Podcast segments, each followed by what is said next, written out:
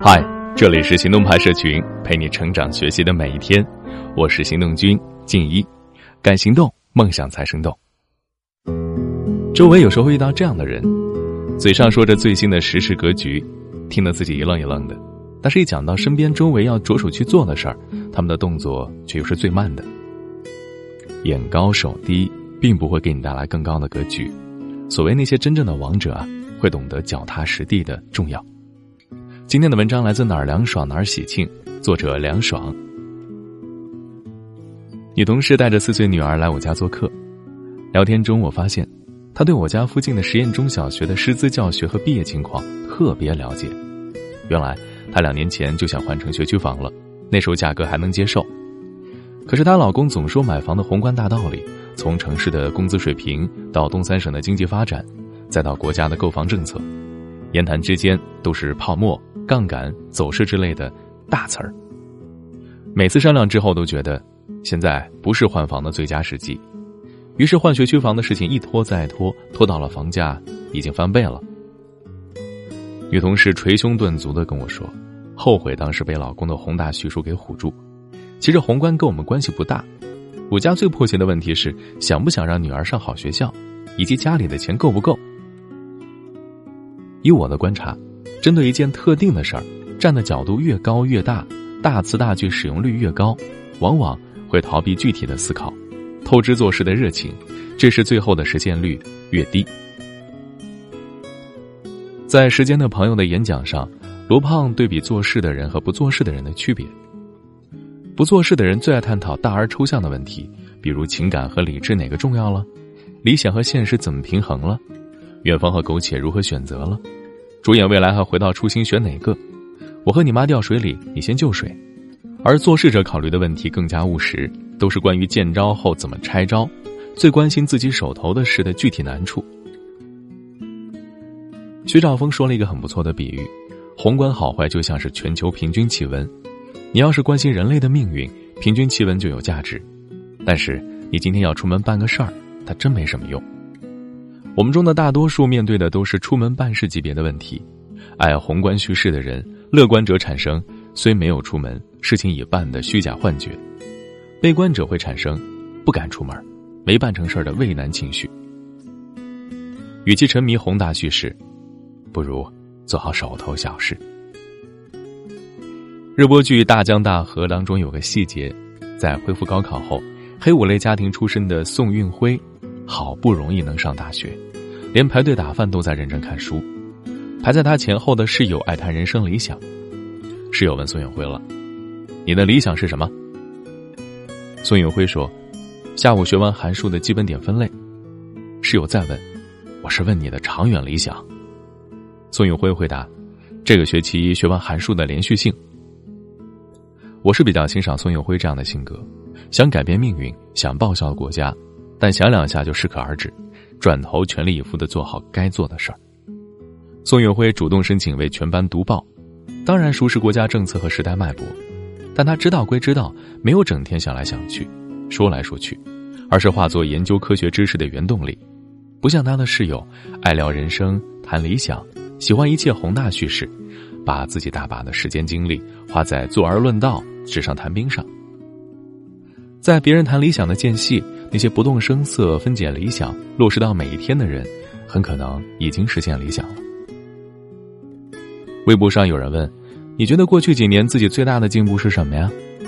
博主和森宝说：“不再热衷于宏大叙事，把精力更多的放在一个个生活中的具体问题上。”我深有同感，我曾经就是一个热衷宏大叙事的人。那个时候的日记里，到处充满着意识形态的词句。大一我选修专利课。老师讲了一个案例：高楼层的水过滤后，给低楼层的人冲马桶，收获了社会和财富效益。我和选修课认识的同桌面面相觑，这么简单，我俩也行。于是我俩想发明专利，坐等发财。那时候我俩整天想，从在指甲刀装个小兜，剪下的指甲自动弹到小兜里，到近视族的火锅专用眼镜，增加一个像汽车雨刮那样的雾刮。可惜呢，我们只有想却没有做，真的是一顿畅想猛如虎，迟迟不动二百五。这件事情教给我一个道理：用《士兵突击》中的台词来说，就是想到和得到之间还有做到。大二，我开始向缺点宣战。同学说经济发达的地区重男轻女，我想不通，反正闲着嘛，我就调查一下当地的生育观。于是我设计调查问卷，去问妇产科医生，去问产房的夫妇，跑去计划生育部门和统计局了解资讯。最后从我的调查来看，当地居民其实没有重男轻女。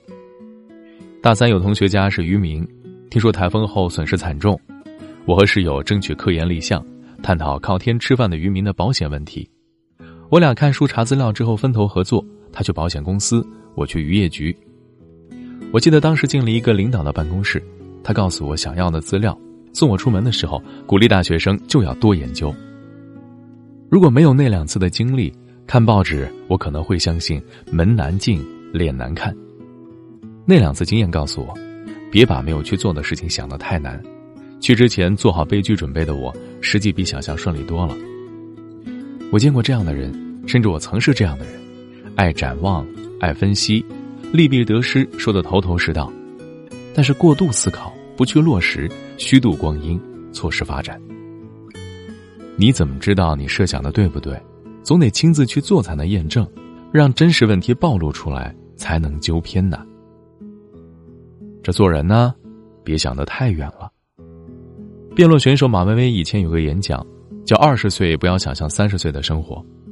他小时候每次进城要乘四十分钟的公共汽车，非常颠簸，只能站着，只有售票员永远有座。于是他树立了当一名公共汽车售票员的人生梦想。等他长大了，公共汽车改成了无人售票，他失去了人生定位，迷茫了好一阵儿。他说。我们在生活中到底该做什么呢？很简单，做小事，从最小的事做起。不要每天回家都想我的宏大理想是什么，而是每天去做一件又一件的事儿。做人也别想得太宽。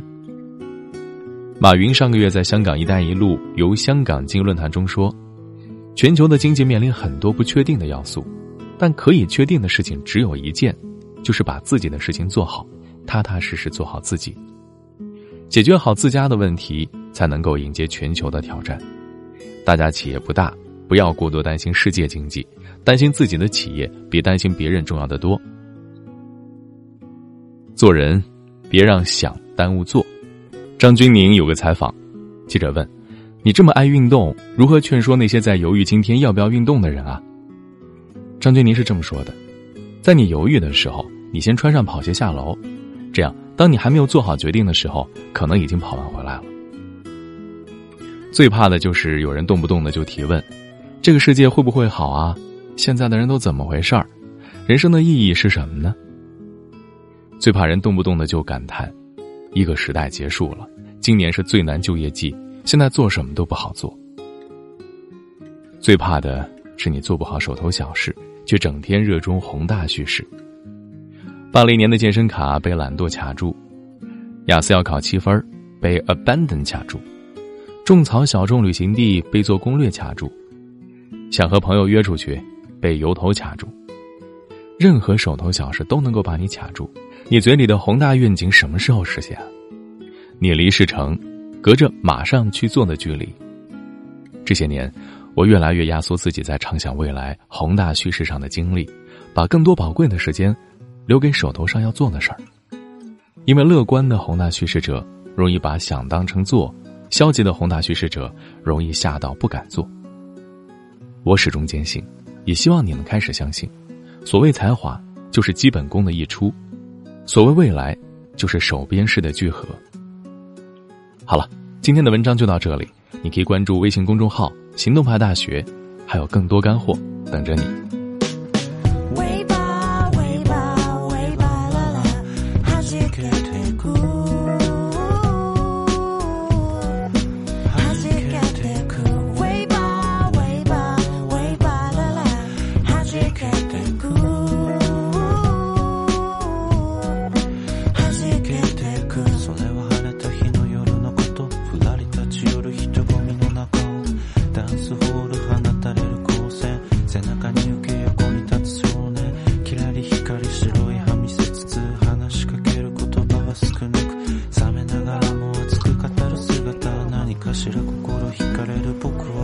招くままに店を後に。